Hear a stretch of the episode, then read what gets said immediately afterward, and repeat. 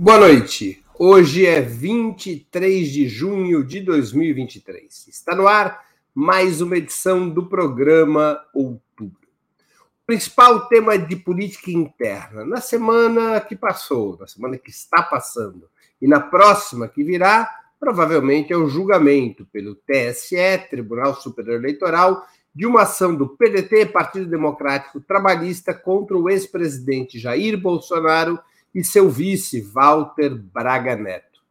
Eles estão acusados por poder político, por abuso de poder político e uso indevido dos meios de comunicação no episódio da reunião com embaixadores no Palácio da Alvorada, em que Bolsonaro atacou o sistema eleitoral. O Ministério Público Eleitoral defendeu que o ex-presidente seja condenado e se torne inelegível por oito anos. O julgamento, iniciado nessa quinta, 22 de junho, foi suspenso pelo ministro Alexandre de Moraes e deverá ser retomado na próxima terça, dia 27.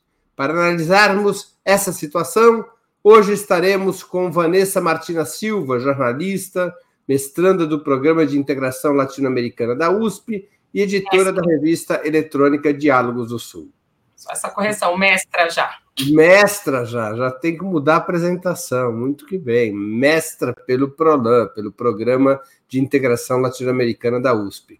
Também contaremos com Gustavo Conde, mestre em Linguística pela Unicamp, comunicador e jornalista, fundador do canal do Conde, coordenador de mídias sociais do Grupo Prerrogativas. E Ricardo Berzoini, ex-presidente dos sindicatos bancários, ex-deputado federal, ministro de diversas pastas dos governos Lula e Dilma e presidente nacional do PT de 2005 a 2010. Em nome de Opera Mundi, cumprimento os três convidados. Também informo que faremos o possível para ler eventuais perguntas da audiência, com prioridade aquelas realizadas por membros de nosso canal no YouTube ou que forem acompanhadas por contribuições através dos super chats e do super sticker. E passo a primeira pergunta da nossa noitada. O presidente do PL, Partido Liberal, Valdemar da Costa Neto, é o partido ao qual está filiado Bolsonaro.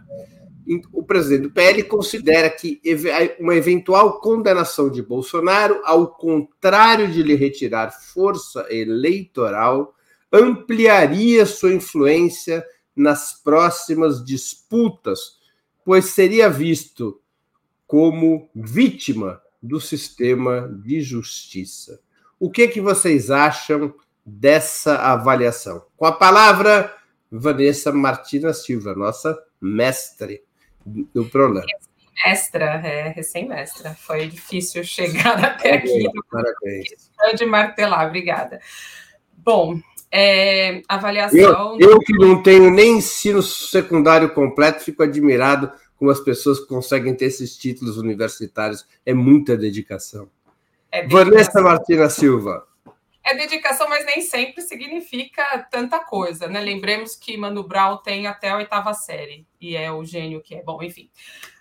O que pensar do Valdemar da Costa Neto e avaliação sobre Bolsonaro?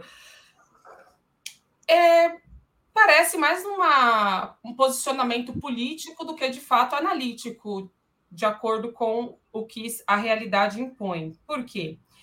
Porque, apesar de Bolsonaro, neste momento, ter desidratado muito pouco com relação às eleições, a tendência é que o desgaste vá se intensificando nos próximos anos e nos próximos meses, com a, assim, todos já dão como, como favas contadas que ele vai ser condenado por essa ação no TSE. A questão é quando, né? O tempo que, que isso vai levar. E a extrema-direita, ao que tudo indica, ela também está se dividindo, ela não está mobilizada em torno de Bolsonaro. Prova disso é que análises do humor da imprensa, da, da humor das redes sociais aí nos últimos, nos últimos, nas últimas semanas, indicam que essa militância bolsonarista e essas pessoas que se mobilizaram muito nas redes sociais não se mobilizaram até agora para defendê-lo, para dizer que Bolsonaro não deve ser condenado, etc. O levantamento que a empresa Arquimedes fez para o Foro de Teresina, o podcast Foro de Teresina, levantou que é, somente no dia do julgamento é que a tendência de apoio versus é, assim oposição à condenação do Bolsonaro se inverteu, porque durante todo o período, todo esse período de discussão em torno disso, as pessoas a favor da condenação de Bolsonaro dominaram completamente o debate nas redes sociais. E isso, esse posicionamento contra Bolsonaro tem se mantido. Então, é, a militância não se engajou, muito porque a defesa dele ficou muito sem um discurso unitário. Essa coisa de fazer do Bolsonaro vítima, como pretende o Valdemar da Costa Neto, ela não está colando sequer na base bolsonarista. É muito fácil dizer que o Xandão está perseguindo o Bolsonaro, mas é muito difícil para eles é, des, des, desagregar esse ato da, com os diplomatas, até porque é uma questão meio X assim para eles, mas desagregar a, é, o evento com os diplomatas do é, desse uso da máquina política em benefício próprio. E agora, com é, também a questão dos atos golpistas, isso se dificulta ainda mais. Vai se criando um consenso na sociedade de que Bolsonaro realmente teve aí culpa e, enfim, merece uma punição. Muito bem, viva o reloginho. Com a palavra, Ricardo Berzoini. Boa noite, Vanessa, Conde, Breno. Eu, eu, infelizmente, acho que o Valdemar tem razão. É, não é esse julgamento que vai alterar essa condição. O que, que pode alterar essa condição eleitoral de Bolsonaro e seguidores, primeiro é o sucesso do governo Lula. É o governo ter sucesso na, na, na economia, na política, nos programas sociais, conseguir de fato mostrar um outro padrão de, governa, de governança. E é bom lembrar, né, nós fomos atingidos por um questionamento no momento que o governo vinha muito bem com a Dilma. O governo vinha bem do ponto de vista da realização, mas cometia alguns equívocos da política. Nós fomos atingidos por 2013 e depois por 2015 e 2016. É, mas o governo, do ponto de vista da realização, vinha bem. O que aconteceu foi o impacto econômico daquela crise econômica de 14 e depois a, a conspiração política em larga escala de vários atores que era para dar no PSDB, não era para dar no Bolsonaro. O Bolsonaro foi um acidente que atropelou o projeto daqueles que deram o golpe. Estou dizendo tudo isso lá do passado, por quê? Porque agora repete a mesma situação. Aquele pessoal que articulou o golpe perdeu a representação eleitoral. E o que tem, na verdade, é o centrão, boa parte golpista, que negocia posições. Então, eu creio que nós temos, temos uma responsabilidade de fazer o governo dar certo e operar politicamente para não deixar novamente esse pessoal do, do centro né, é, se deslocar para outras opções. Não existe mais, pelo menos no curto prazo, a opção PSDB ou coisa parecida. Que pode existir alguém articulado por esse bloco. E o, o, a, a, esquerda tem que fazer esforço para crescer politicamente, eleitoralmente para 2026 e, simultaneamente, viabilizar o governo para o governo dar certo e dar certo não é necessariamente com a pauta mais querida da esquerda, que é a nossa pauta. É você combinar movimentos que vão no avanço das políticas sociais com o fortalecimento da economia, que passa por combinar gestão orçamentária por gestão monetária e por gestão da inflação. Essas três coisas são fundamentais para chegar bem com inflação baixa, com juros mais baixos e principalmente uma boa execução orçamentária dentro do novo arcabouço fiscal, que não é ótimo, mas pelo menos assegura algum crescimento do orçamento garantido pela lei, que será aprovada em breve. Conde, o nosso Duque, com a palavra. Vamos lá, Conde. Vamos lá. É, cumprimentar aqui o Berzuini, uma satisfação, felicidade é, estar junto aqui nessa mesa. Breno também, Vanessa e o público que nos acompanha. Eu, francamente, fico constrangido com o Valdemar da Costa Neto. Tudo que ele diz, a análise que ele faz, para mim me parece desespero. Ele está confuso, confuso. Eu vi as últimas entrevistas dele assim ele, ele é, pistolagem, né? Atira para tudo que é lado e é uma situação muito difícil. Eu vejo muito arrependimento também no Valdemar da Costa Neto de ter abrigado o Bolsonaro no PL, embora ele tenha aumentado a bancada, tem essa bancada recorde no Congresso, o custo disso é muito alto e o desgaste também, da mesma maneira que cresceu, agora tende a se encolher. E é, eu acredito que essa análise do, do Valdemar da Costa Neto de que o Bolsonaro vai aumentar a influência, acho isso difícil de acontecer. É, o Bolsonaro, eu acompanhei todo esse, esse momento que precedeu ali o começo do julgamento no TSE, ele está profundamente isolado. Né? Os ministros do STF, Cássio Nunes, André Mendonça, não tem mais interlocução com ele. Parou, isso aí acabou, ninguém liga mais para ninguém. É, os políticos né, que estão ali, os, a extrema-direita no Congresso, está todo mundo assustado porque vê que o Bolsonaro, ele, inclusive, ele mudou o comportamento dele, ele não twitta mais, ele não faz mais live, ele não se manifesta, ele está com medo, né? Ele, ele, ele se faz de vítima, ele começa agora, depois de muito tempo, ele produziu uma mentira nova, né? Fazia tempo que eu não vi ele produzir uma mentira. É, ele, ele disse que o governo estadunidense é, colaborou para fraudar as eleições no Brasil. Agora tem mais essa para a gente encarar. Eu acho que ele está num mato sem cachorro, como se diz nos interiores aí do Brasil. Bolsonaro e o, o PL, e, e olhando para as eleições e olhando para esse ativo, suposto ativo eleitoral, que seria o Bolsonaro inelegível, é, eu acho que não é bem assim. E aí eu acho que o Berzoini acerta em cheio em dizer o seguinte: o, o, o Lula e o governo Lula estão tá conseguindo organizar a economia de maneira até surpreendente, de maneira acelerada. Então, quando você tiver a economia, você tem inflação controlada, você tem salários em alta, né? Começa esse movimento, esse fenômeno, né? É, a população, quer dizer, tem um choque de realidade, né? É, são ciclos, né? A gente viveu seis anos numa espécie de fantasia delirante e agora a gente vai viver um ciclo de realidade na veia, porque o Lula emana realidade. Então, é, respondendo objetivamente essa primeira questão, acho que o Valdemar da Costa Neto erra e acho que o Bolsonaro vai ficar. A, a Vera Magalhães, que não é referência para a gente, mas ela disse um, um retrato na parede. Eu acho que ele está caminhando para isso. Muito que bem. Por falar em retrato na parede, esse autorretrato do Van Gogh. Eu, é por isso que eu pus o Van Gogh aqui, viu? Tá, tá bonito. Esse autorretrato do Van Gogh tá bonito. Tá bonito, tá bonito. É, deixa aqui fazer uma outra questão que um pouco foi abordada por vocês, mas que eu acho que a gente precisaria é, colocar mais luz sobre esse tema.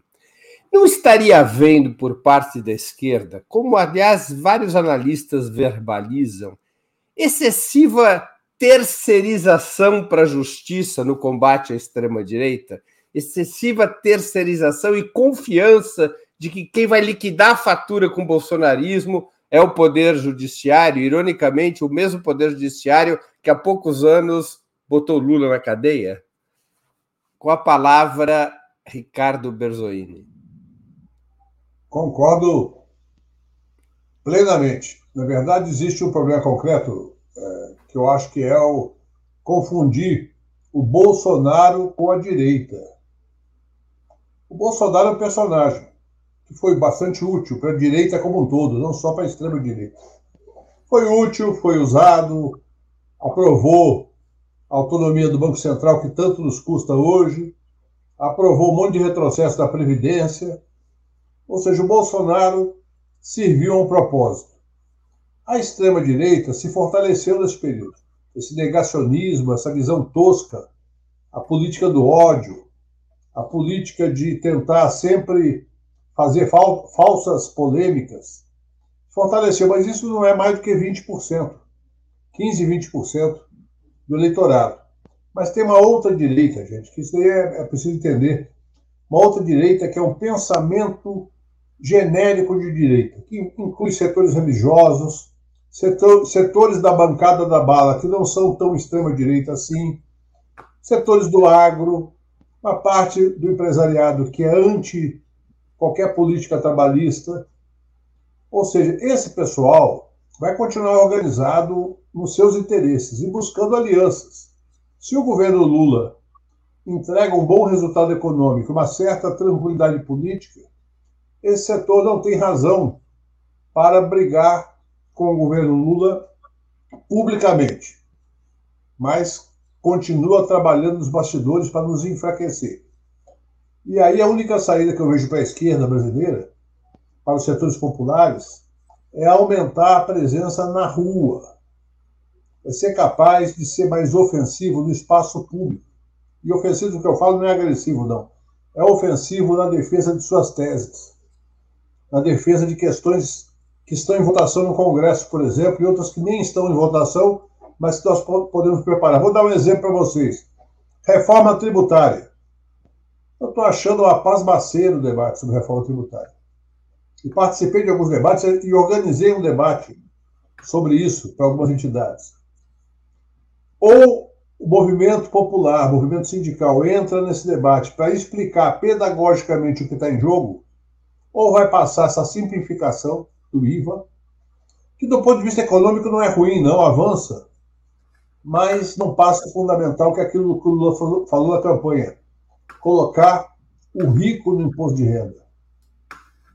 Isso daí, gente, não é pouca coisa. Significa os banqueiros pagarem bilhões de imposto de renda da pessoa física em dividendos, sobre dividendos. Ou seja, é esse o debate que tem que ser feito, além de outros. Por exemplo, acabar com algumas atrocidades da reforma trabalhista que foi feita no governo Temer e piorada no governo Bolsonaro. Então é esse o debate. Vão para a rua fazer o debate com o povo e também nas redes sociais. Com a palavra, Gustavo Conde. É, acho que a provocação é perfeita nesse sentido, concordo totalmente com a premissa da pergunta, que é assim: a esquerda está cochilando, deixando para é, a justiça resolver esses problemas. Existe um trauma né, é, de você acirrar essa essa, essa questão política é, por tudo que a gente passou, e eu acho que é um, uh, existe uma, uma desaceleração por parte da esquerda que é até responsável e que se justifica, deixando com a justiça as coisas que. É, as punições e, digamos assim, a, a tarefa de é, não sufocar a extrema-direita, mas de colocar a extrema-direita no lugarzinho dela é, de, de, de direito. É, mas é perigoso. É perigoso porque é, é uma coisa assim: o Lula está uh, à esquerda, o Lula, o governo, está tá em alta, né? Essa, essa, essas duas falas dele na, na, França, em Paris, são, são antológicas, são fantásticas, e ele vai voltar mais forte. A pesquisa Quest de, de, é, mostrou também que o governo está é, com a popularidade é, em alta, ainda que num, num patamar ainda é, é, pequeno, né, para as dimensões que representam aí o Lula no Brasil. Mas é, tem que aproveitar esse momento. É aquela coisa, você está ganhando de 1 a 0, você tem que ir para cima. O time está assustado, o adversário está assustado. Você tem que fazer dois, três, tem que dar goleada, tem que ir com tudo para cima. Não dá para ficar esperando, senão o, o, o, adversário vai lá e empata. Então eu acho que é, a esquerda e aí passa por essa questão de, de, de ir para as ruas. Eu, agora eu acho interessante é, é, suscitar o seguinte: Berzoini, Vanessa, Breno, que é o seguinte: o, o Bolsonaro ali, é, sendo julgado pelo TSE, não tem uma igreja evangélica fazendo vigília para o Bolsonaro, não tem motociata, não tem acampamento, não tem absolutamente nada. O plenário do TSE estava vazio. Então, assim, se a gente está precisando de gente na rua, a direita também está precisando nesse momento. Agora, é, eu acho que é isso.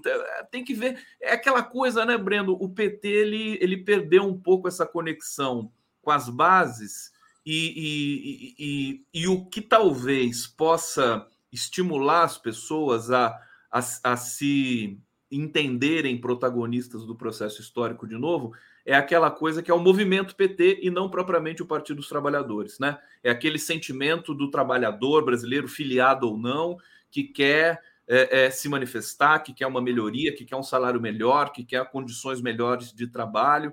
Então, e isso que deu origem ao PT, né?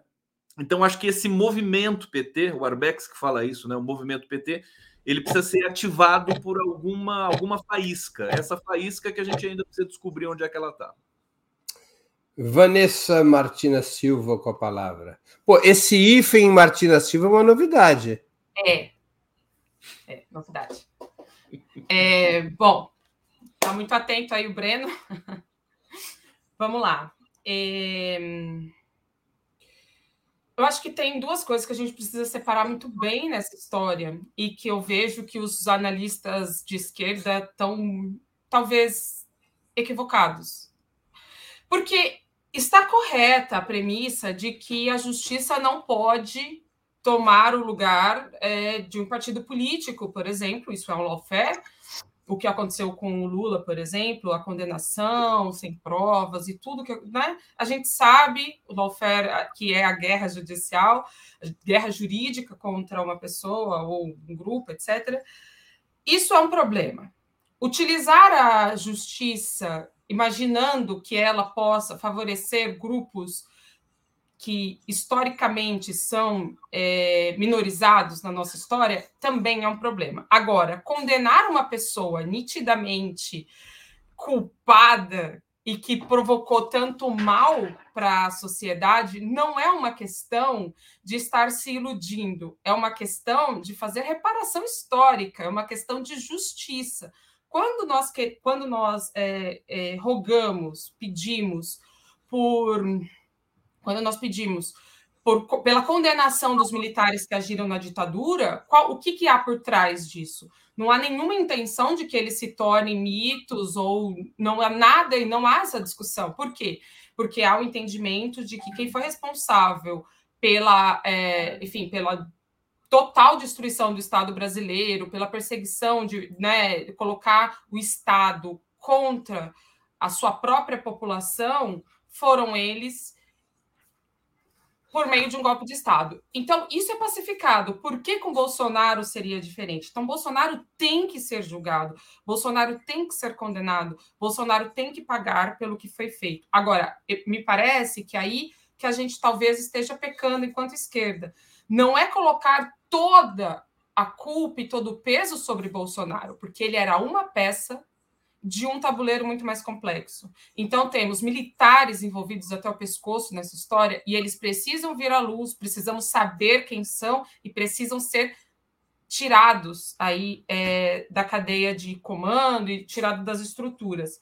E mais do que isso, precisa servir de exemplo. Por quê? Porque não mais golpes de Estado no Brasil, não mais a tomada do poder por um grupo para benefício próprio. Então, é isso, assim, ele tem que ser condenado, mas não só pelo TSE e não só por esse crime. Todos os crimes da pandemia e todos os 15 processos que ele, é, pelos quais né, ele está sendo julgado, precisam ter é, o máximo de rigor jurídico para não cairmos aí em injustiças, mas condenação a ele sim e sem temer o que pode acontecer a partir disso.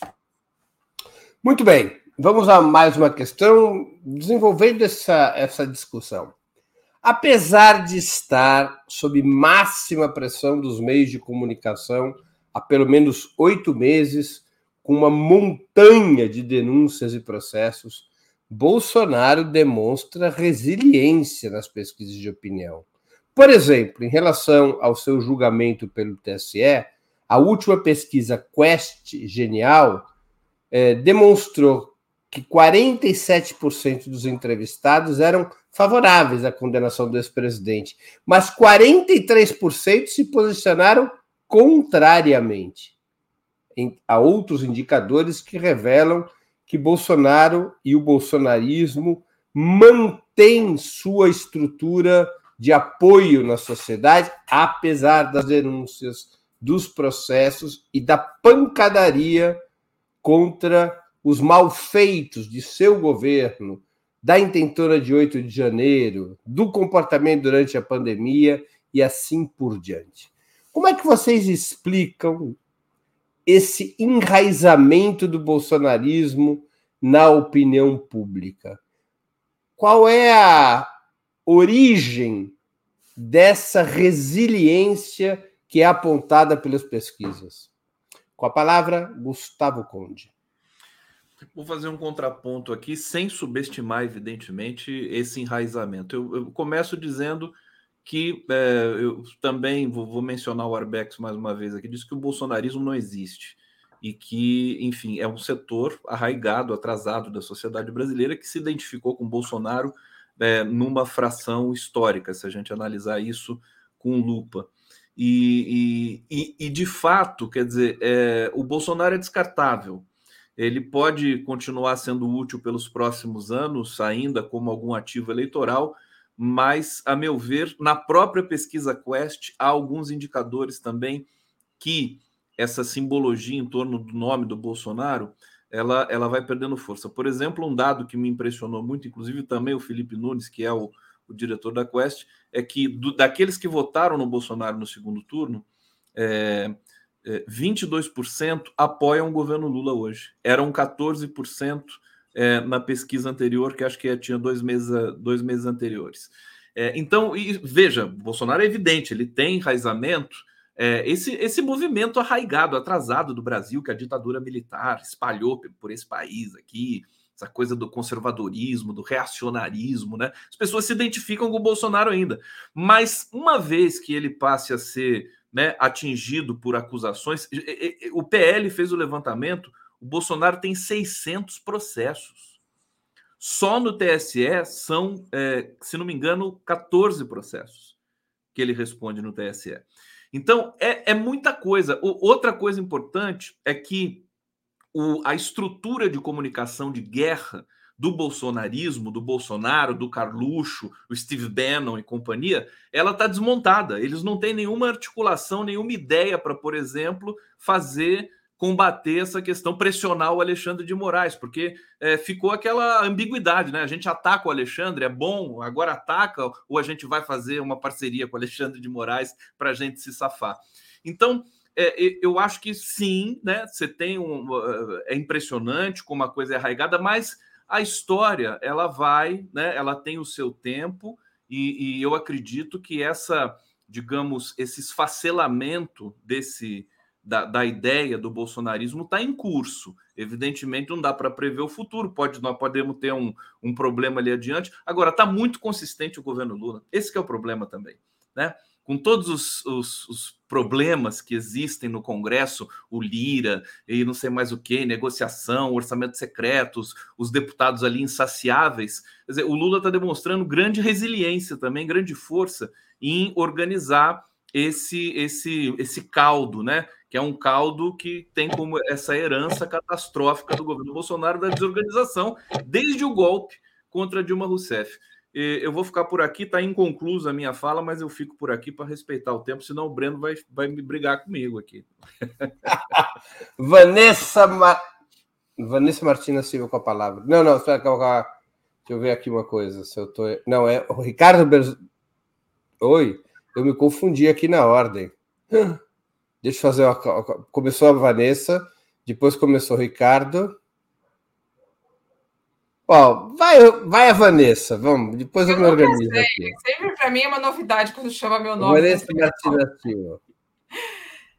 É, bom, legal essa pergunta, realmente. Tem, assim, muitos estudos sobre a questão do bolsonarismo, como ele está arraigado na sociedade, como ele se espraia. Eu acho que essa fala do Conde ajuda a explicar uma parte. O Arbex é um cientista, um, um cientista político super conceituado, sociólogo super conceituado, mas não sei se eu concordo totalmente. O bolsonarismo tem grupos de estudo que se reúnem com pessoas que se reúnem com bolsonaristas de tempos em tempos aí semanalmente para sentir o humor, sentir o que eles estão como eles estão entendendo. Então, é, existe um sentimento, eu acho que o Bolsonaro ele conseguiu algo que talvez só o Lula consiga na nossa política, que é chegar realmente numa base social. O Bolsonaro, por ser tosco, ele consegue falar com grupos que nós não conseguimos, a esquerda não consegue falar, o Lula sim consegue, e a direita nunca conseguiu, porque a direita é sapatênis, né? Mas o Bolsonaro não, ele se vestiu aquela coisa tosca do pão com leite condensado, enfim, toda essa história, e com isso ele, sim, eu acho que sim, tem um tem uma base social efetiva. Agora, a, toda a questão me parece passar por qual o tamanho da base social do Bolsonaro. E aí o que também muitos analistas trazem é que essa base social ela é de 20%, que seria mais ou menos um, uma, uma, uma taxa histórica aí de uma direita e uma extrema direita e pessoas que flertam com essa posição. E a tendência, ao que tudo indica, é que o Bolsonaro ele vá se desgastando até os 20%. Então, ele vai talvez sair de todo esse processo das condenações, etc., com 20%. Porque são pessoas que defendem, como o, o Conde colocou, ideias muito reacionárias, muito conservadoras é, que não se informam. Tem uma pesquisa que eu trouxe na semana passada aqui, que é uma pesquisa que foi feita pela Reuters em 46 países. E o que ela indica no geral é que 36% das pessoas evitam se informar. E no Brasil, esse número é de 41% de pessoas que evitam se informar. Em 2022, esse número caiu, em 2022 eram 54%. Então, essa tendência das pessoas de não quererem se informar para não ter uma confrontação da sua própria opinião com base nos fatos, ela é indicativa né, desse bolsonarismo, dos tios do Zap que querem ficar na sua bolha. Mas isso com o que o, Ricardo Bezuini falou de uma melhora da economia, uma melhora da situação do governo, um avanço nas pautas que este governo propõe, pessoas que são aí da classe mais baixa tendem a migrar, tendem tende a realidade a se impor e desmanchar, diminuir aí esse bolsonarismo nessa parte que não é assim é ideológica, numa parte mais que vai pela conveniência do bolsonarismo. Com a palavra Ricardo Berzoini. Vamos lembrar, Vanessa, Breno e Gustavo, que nós ganhamos no Nordeste e ganhamos entre as mulheres. Se dependesse dos homens e do, dos, das, das, outras quatro regiões do país, o presidente hoje seria Bolsonaro. Esse voto onde nós perdemos tem várias razões, é, entre as quais uma delas é o antipetismo. E esse antipetismo tem vários componentes, mas uma parte deles tem a ver com os temas de direitos civis. O que nós defendemos sobre a questão do aborto, o que nós defendemos sobre a questão, é, não, não todos de nós, né, mas sobre a questão do tratamento da questão das drogas, o que nós defendemos em relação ao combate a qualquer tipo de discriminação, especialmente o combate à homofobia, é, e ao machismo, à misoginia e ao racismo. Ou seja, é, tem, uma, tem um confronto ideológico que passa por dentro da igreja evangélica, que não é bolsonarismo. Pode ser bolsonarismo porque o Bolsonaro está aí, esteve aí. O Bolsonaro tem filhos, vamos lembrar, ele pode ficar inelegível e lançar um filho dele em 2026. Terá a mesma força eleitoral? Não sei. Não sei nem se ele teria se tivesse elegível. Eu acho que o TSE vai declará-lo inelegível fatalmente. Se não, se não pelo processo atual, pelos demais outros que estão na fila para serem julgados. Então, objetivamente, nós temos um problema que é a disputa de hegemonia política em vários temas. A linha de frente é econômica, é emprego, é renda.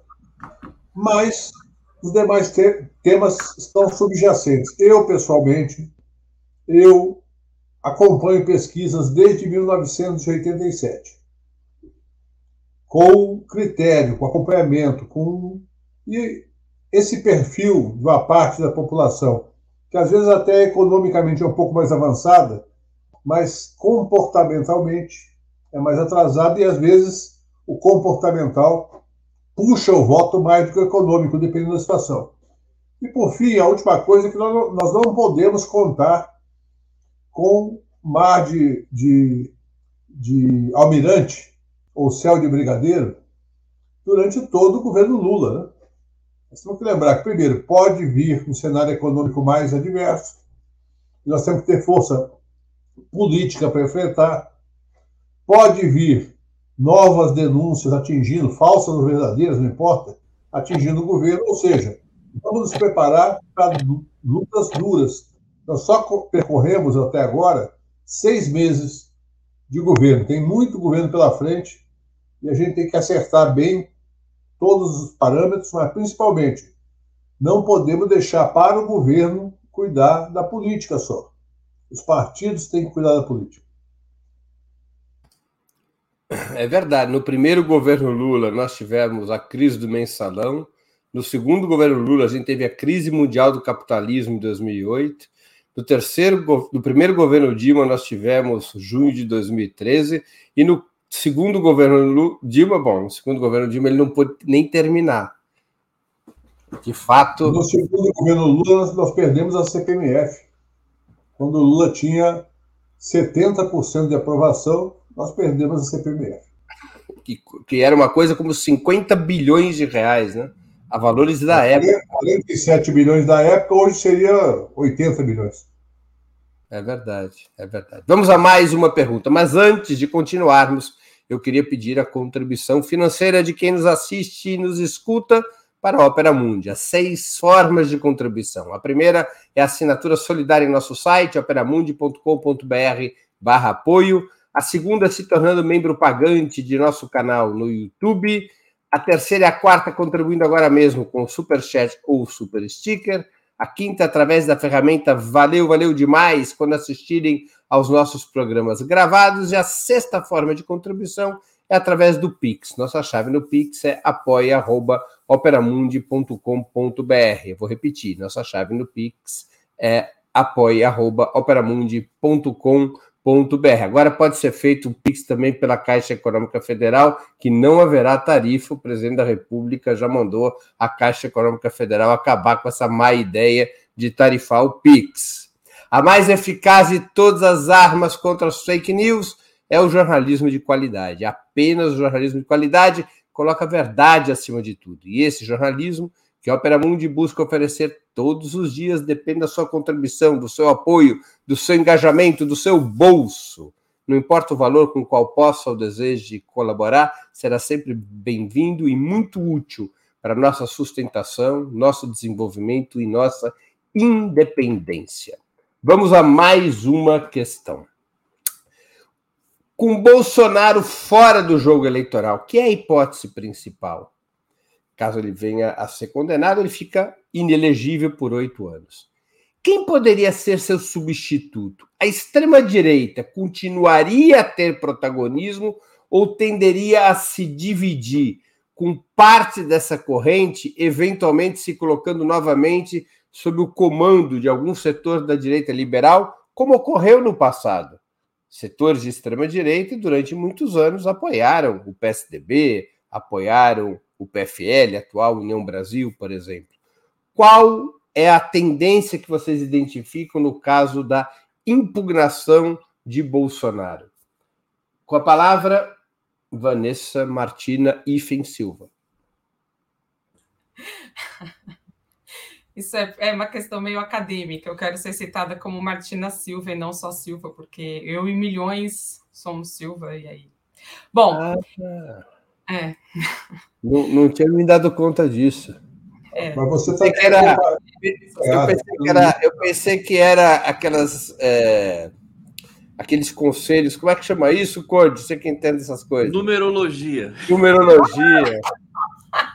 Deveria ter feito, não fiz. É que o Martim. Bom, ai, já tô, tô gastando tempo aqui. É Mas olha, deixa eu falar, Martina Silva ficou sensacional. Ah, Adorei. Obrigada. É que Martina nem é meu nome, né? Vou, vou, abrir aqui agora. Meu nome é só Vanessa Silva. Eu tive que colocar o Martina para homenagear a minha avó, em homenagem à minha avó, mas para ter uma diferenciação e poder me achar no Google e etc. Então... Essa, essa, mo essa moça tem a cabeça de marketing impressionante. Vamos lá, o reloginho vai começar a andar agora. Vamos lá. É, bom, qual é então né, a possibilidade aí da extrema direita com relação a Bolsonaro? É difícil, né? Gente está aqui no exercício de futurologia muito distante do, da realidade, muito distante de quando realmente a gente vai ter as, a, assim, as, as, as candidaturas e as possibilidades. Então, os nomes que eu vou citar aqui, muito provavelmente pode ter sumido né, em quatro anos, em três anos aí. O que está se desenhando? O nome do Tarcísio. A própria pesquisa Quest mostra isso, que quem é, pretende apoiar o Bolsonaro, que, que, assim, os apoiadores de Bolsonaro, 33% votariam no Tarcísio, 24% na Michele, 11% no Zema e 5% no Flávio Bolsonaro. Flávio Bolsonaro, como vocês podem ver, traço, né, na pesquisa. E é uma pessoa que, assim, não passa pelo escrutínio mínimo aí para se vi tornar viável eleitoralmente, porque tem as rachadinhas e já assim abundam provas de que isso de que tem irregularidades aí em, to, em toda sua gestão é, política. Mas, mas aí a gente tem um cenário bem interessante que foi apontado aí pelo Toledo, vou citar de novo, Foro de Teresina, que é, veja só, Desses que eu citei, o Tarcísio é do Republicanos, a Michelle pode entrar pelo PL, que seria a única opção do, do Valdemar, né? A única opção do PL, e o Zema é do Novo. E ao que tudo indica, pelo se tudo caminhar como tende a ser, e este governo Lula conseguir se solidificar, o Tarcísio não vai se arriscar numa jornada presidencial, por quê? Porque ele pode ser reeleito governador do estado de São Paulo e sair para uma disputa já sem Lula na possibilidade, né, como possível candidato, porque sequer sabemos se Lula vai ser é, candidato à reeleição ou não. Ele diz que não, mas também está em aberto. Então esse cenário é muito ainda. Houve é... um travamento.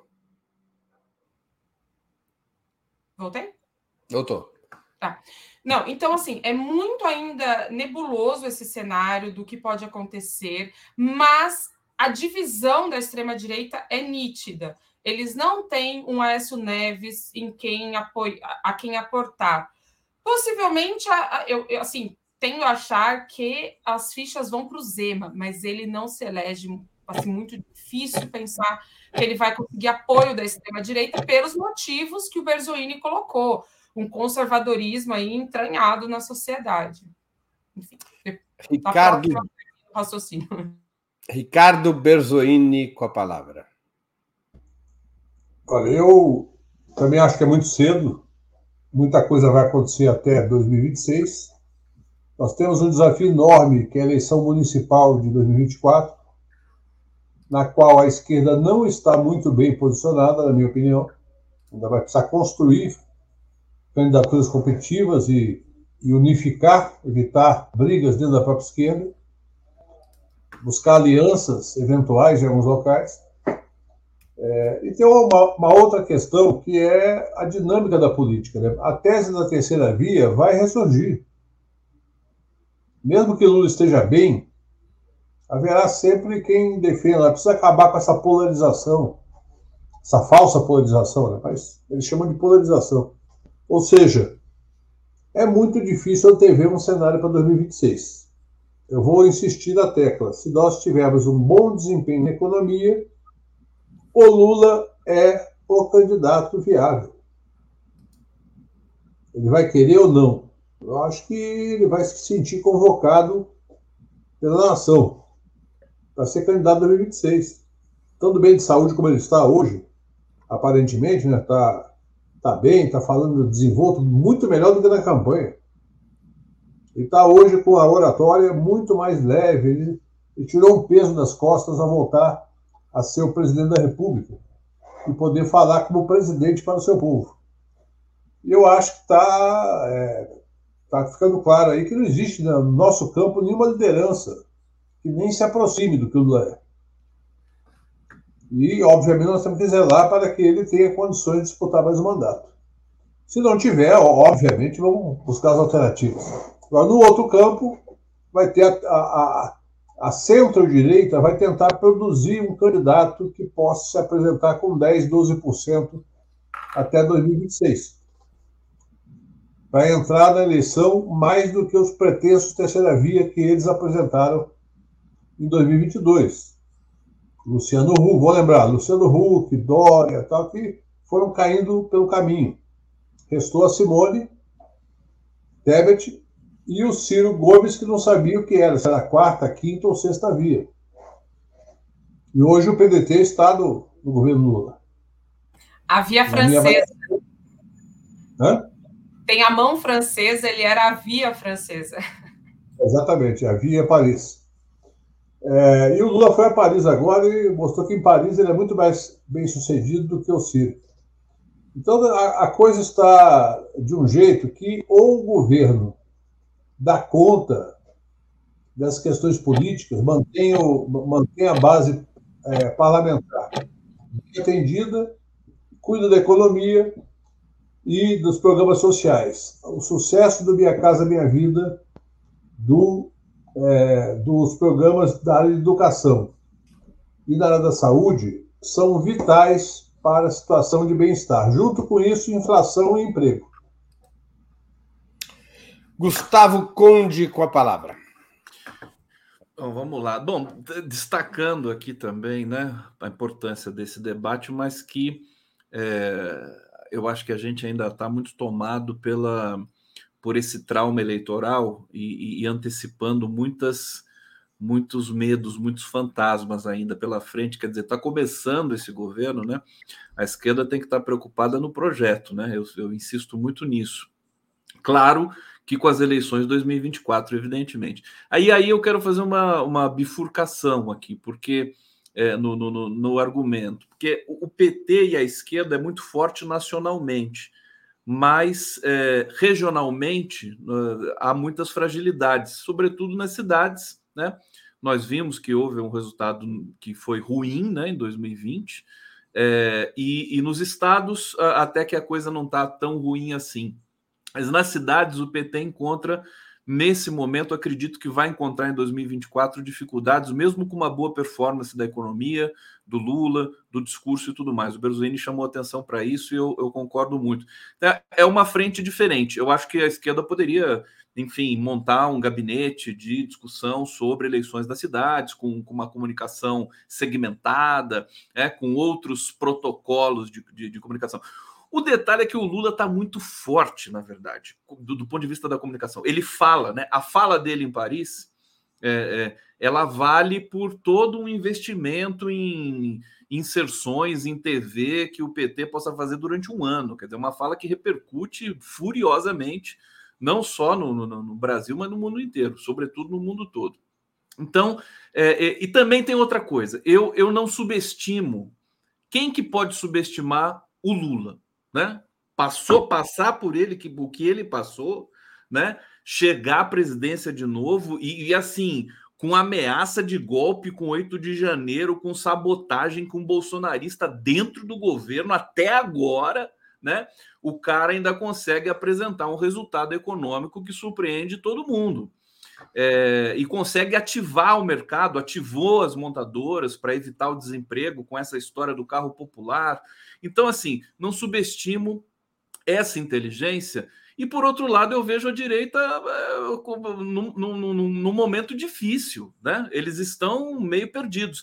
Então, é assim, tudo pode acontecer. Será que é o Tarciso? O Tarciso tem um perfil que agrada as elites brasileiras, é aquele cara meio sonso, né? Tipo o Alckmin mesmo, né? Meio, ele é um picolé de chuchu, né? É, turbinado, né? O Tarciso. É, não vejo nomes, não acho que é automático que o, um, alguém com sobrenome Bolsonaro possa dar votos. Eu acho que a gente está passando por um reposicionamento é, do, do brasileiro, do eleitor, depois de todo esse trauma, né? As pessoas começam a ter um pouco mais de lucidez e eu acho que isso vai pesar é, talvez não em 2024, mas do ponto de vista do governo é, do presidente Lula, é, concordo e vejo muita gente já dando quase que como certo que a reeleição do Lula está posta. Vamos lá, eu vou aproveitar aqui uma é, intervenção do Ricardo Berzoini e aprofundar o tema. Qual o jogo das forças principais da direita liberal, da direita tradicional, originária de PSDB, MDB, PSD, o antigo DEM, hoje União Brasil. Qual o jogo dessas forças da direita liberal que foram oposição a Bolsonaro, apoiaram a eleição de Lula e até participam hoje do seu governo? A lógica deles é construir um caminho próprio para 2026, eventualmente aproveitando-se do afastamento de Bolsonaro da disputa eleitoral, ou seja, abriu, reabriu o espaço à direita, vamos ocupar, ou a sua lógica preponderante é disputar a liderança da Frente Ampla, que atualmente é encabeçada por Lula, ficando ali prontinhas para, caso Lula não seja candidato à reeleição, tentar emplacar como candidato dessa Frente Ampla um nome como Simone Tebet ou como Geraldo Alckmin, qual é a estratégia desses setores da direita liberal que estão batendo duro no Bolsonaro? Basta ver os meios de comunicação que normalmente reverberam a posição desses setores. Com a palavra, Ricardo Berzoini. Breno, você lembra que antes da eleição eu dizia que o Lula de 2022 tinha que ser um Lula meio tancredão. Um Lula meio Tancredo Neves o homem da unificação das forças democráticas contra o fascismo. E que para isso tinha que agregar, inclusive, setores que, que são liberais da economia, que não concordam com todas as nossas teses no campo dos, dos direitos civis ou até mesmo dos programas sociais. E eu continuo com essa visão, obviamente, com a vantagem que nós ganhamos a eleição e o presidente é do PT. Ou seja, nós temos é, a imagem que se projeta sempre na cabeça das pessoas menos politizadas é que o PT está governando o país. Quando nós sabemos que o PT tem o comando do Poder Executivo, mas para manter uma certa governabilidade tem que compor no Ministério e agir com inteligência no Parlamento. Ou seja, a grande questão para esse povo é o seguinte: enquanto o governo está aí uma parte grande deles quer se beneficiar de ser governo. E tentam impor, pela, pelo seu número na Câmara e no Senado, impor que não se pautem pautas, pauta, assuntos, né, temas que sejam contrários ao interesse deles, especialmente na economia. Por exemplo, vou dar um exemplo. O ministro da Agricultura do Lula não tem nenhuma cautela em, em hostilizar o, o MST. O Fávaro fez quatro ou cinco declarações duríssimas contra o MST. Ele podia ter inteligência política e dizer não. Quando ele faz isso, ele não faz por ingenuidade. Ele faz para demarcar: olha, apoiei o Lula na campanha, sou o ministro do Lula, mas não tenho a obrigação de concordar com a opinião do Lula sobre o MST é, vários outros ministros que estão no governo, eu tenho certeza que sobre temas trabalhistas ou previdenciários, ou sobre a autonomia do Banco Central, têm opinião muito diferente da nossa.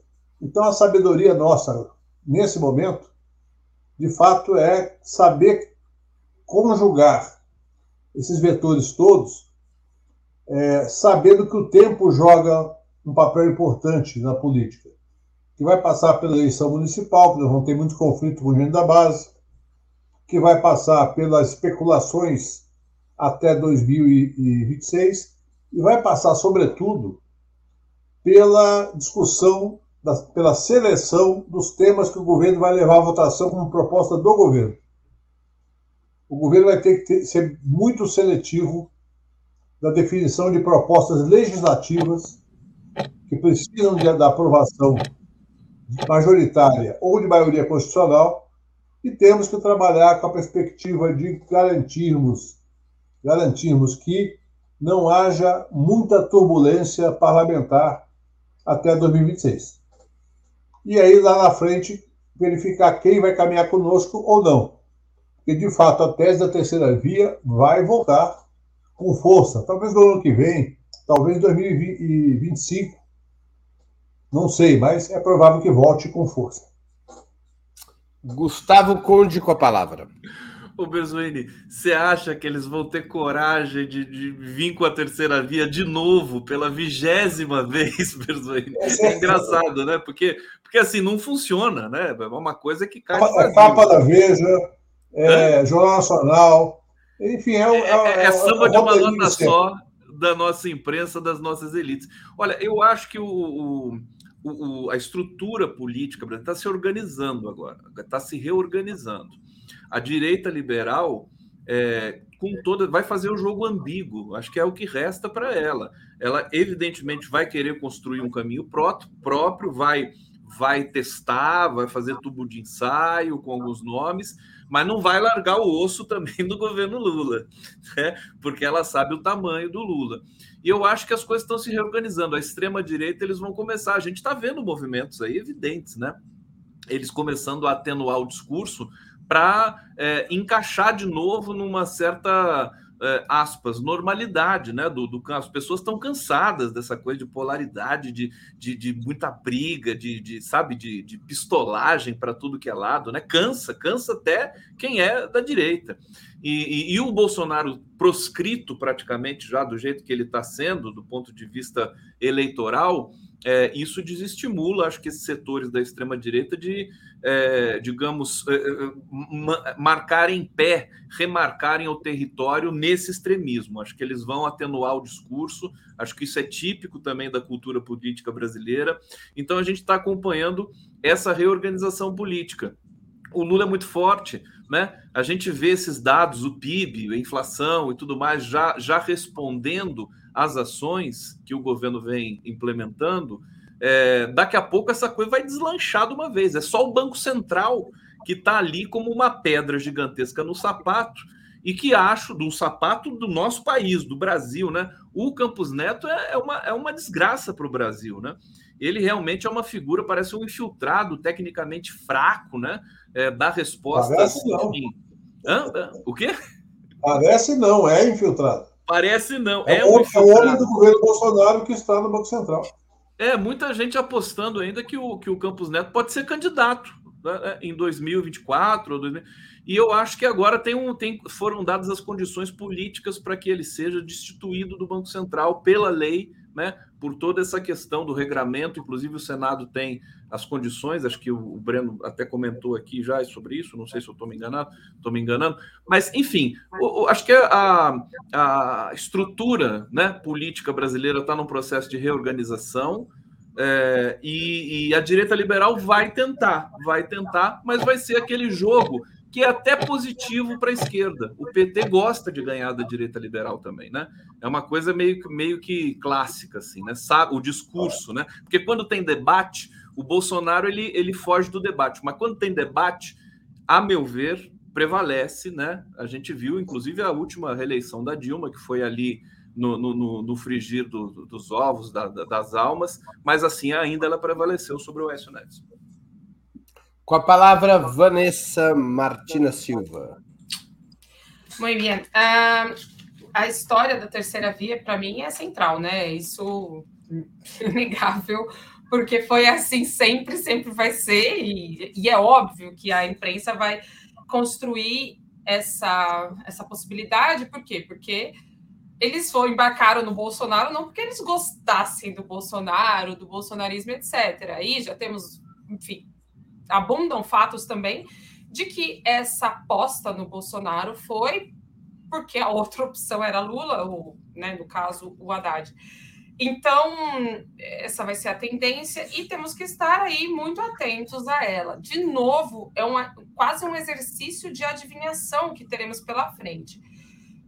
Neste momento, com a fotografia que temos agora, olhando agora e projetando, né, fazendo essa projeção para o futuro, o que, que a gente pode esperar? A direita agora está perdida, ela não tem um nome sequer que possa representá-la o PSDB acabou, o MDB virou né, uma massa amorfa completamente. Você tem de tudo dentro do PMDB, do MDB, desculpa.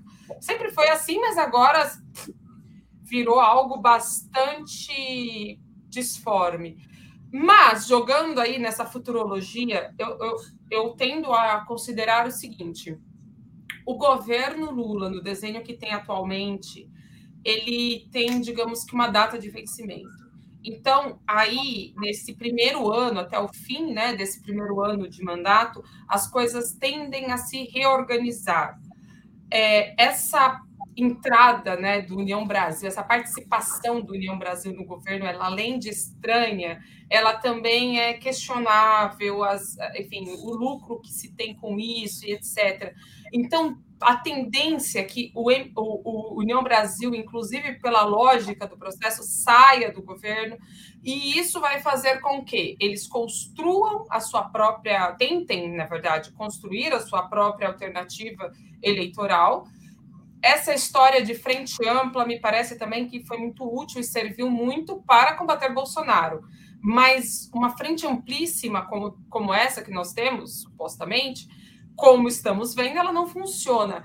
Aí eu vou colocar a minha própria tese em xeque, porque ah, a frente ampla não funciona, mas Cristiano Zanin foi assim aprovado quase que com né, unanimidade, com louvor. Sim, então, aí que tá.